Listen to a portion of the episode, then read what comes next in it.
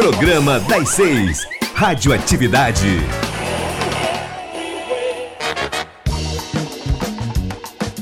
Está começando o Radioatividade. E hoje em outra língua, hein? In English. Hey, how you doing? Já dando spoiler que a partir de agora é quase tudo 100% piada e qualquer relação com a realidade é mera coincidência. Eu sou o Matheus Fernandes e aqui comigo hoje o comentarista Junior Lins e o professor convidado de inglês, Ronaldo Lima. You are welcome, teacher.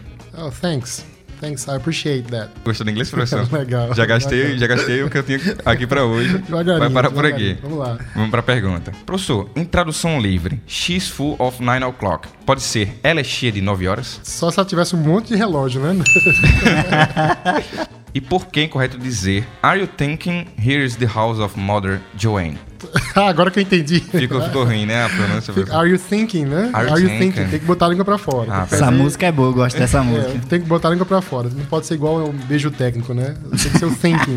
Thinking. Mas por que não pode? Porque Mother of House Joanne, né? Acho que eu Isso. entendi isso aí. Acho que ninguém vai entender o que é Joanne, né? To cat, to dog, to cow. O mundo animal invadiu a língua inglesa? Boa, tô tentando entender o que que é o to cat, mas peraí, deixa eu ver aqui. To cat, to catch. Bom, é, faz sentido. Tem muita expressão em inglês que tem uso de animais, né? O to dog e o to cow, por exemplo. Ou tem um- uma expressão famosa que é It's raining cats and dogs, que significa tá chovendo cães e gatos. É como se tivesse caído um pé d'água, né? Você foi direto na próxima pergunta, professor. Eu quero perguntar justamente isso. Se Manda. It's Raining Cats and Dogs é um temporal de gatos e cachorros. Na verdade, não é, né? Podia ser, né? Se fosse de gatas, mas ah, não, não. É como a gente explicar pra um gringo, sei lá, tá caindo um pé d'água. Que pé é esse, né? Sim. É do mesmo jeito, vai explicar pra um gringo entender que a expressão pé d'água é de um monte de água e tudo mais. Professor, o forró, ou for all, é o gênero mais democrático de música do país? Seria, seria. Há controvérsias, né? Há pessoas que dizem historicamente que o for all, o forró, não vem do for all. É apenas uma adaptação nossa aqui, né? Como se você falasse, sei lá, San Francisco e São Francisco. Mas acho que sim, né? É bom pra quem, quem gosta no bucho no bucho. Feito relambucho, maricota vem se relo também Vai falando no ouvido inglês, quem vai entender, o problema é seu. né? No inglês vocês ensinam a cantar Wesley Safadão lá em, em Foral? Não, não, não, não. A gente, tem, a gente ainda usa muito Beatles, né? Pra quem conhece Beatles, né? Você está ouvindo Radioatividade com o professor de língua inglesa Ronaldo Lima. To get seria o verbo coisar em inglês? Sim. To get eu costumo dizer que é o verbo coisar porque se você não quiser pro dicionário, vai aprendendo que to get pode ser entender, ficar, chegar, receber. Ele tem no mínimo 15 traduções. Se você coisar ele com mais uma preposição, ele meio que triplica, né? Mas na hora da dúvida, ah, eu não entendi, I don't get. Bota um get no meio que o pessoal entende. Fica Não, feito, fácil. sim. Vixe, depois eu vou dizer get aqui esse tempo todo, que eu não entendi nada em inglês. Exatamente. A expressão think outside the box é o antídoto para o cada um no seu quadrado? Seria uma boa, né? O think outside the box é bem utilizado em seriados, mas é justamente isso, você pensar de uma maneira diferente, de forma que cada um fique no seu quadrado, né? Literalmente. Ado, Literalmente. Get, get. É o verbo get. get. É que nem chegando no Ceará, tu coisou? Did you get?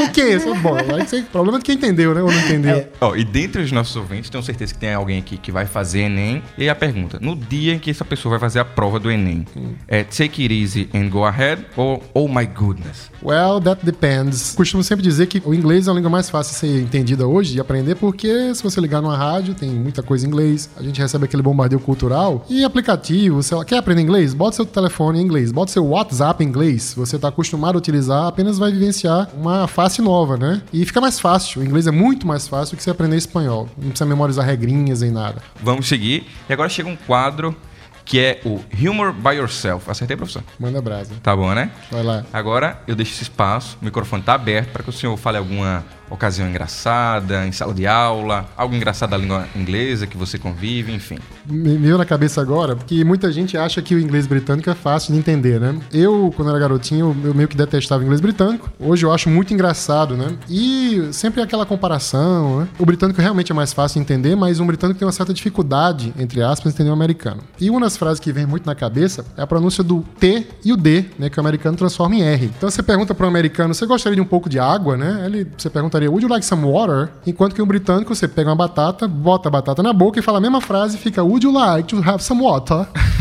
que ele vai entender, ah, yes, please, né? Fora a pomposidade, mas como eu falei anteriormente, a gente tem um bombardeio americano tão grande que você ligar a televisão, rádio, né, ver a internet, é fácil você absorver isso aí, mais fácil entender. E como é que seria o sotaque dessa frase em indiano mesmo? Bom, o indiano ele pediria muito mais R, né? Como se você pegasse um, um cara lá do interior e falasse, would you like some water? Daí ele arrasta um R, né? Com um sotaque carregado árabe e tudo mais e joga no inglês.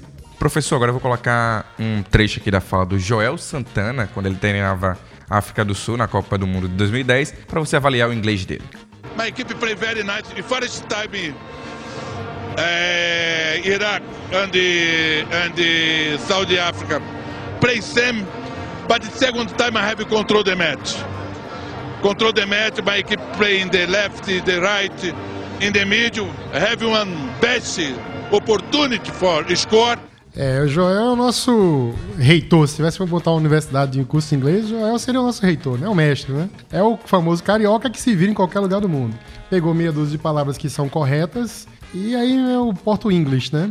Porto English. O Joel Que me lembra have. muito. Que have, que nós have. É como se a gente fala nós have, né? Que nós fumo, nós vai, e a gente se entende. O Joel me lembra muito o Luxemburgo quando treinava o Real Madrid e dando uma entrevista em Em espanhol. espanhol. Que na hora, assim, foi. é, passou tudo mais, mas depois estourou, viralizou. Se tivesse uma internet mais profunda que a gente tem hoje, né? E o Joel é o paizão, né? O Joel, tudo que fala, é o cara. É isso, o Radioatividade está chegando ao fim e hoje foi com o professor de língua inglesa, Ronaldo Lima. Thank you, teacher. It's no problem, man. Anytime. See you guys. Não sei responder, mas é isso. Até a próxima temporada. See you guys. Bye bye.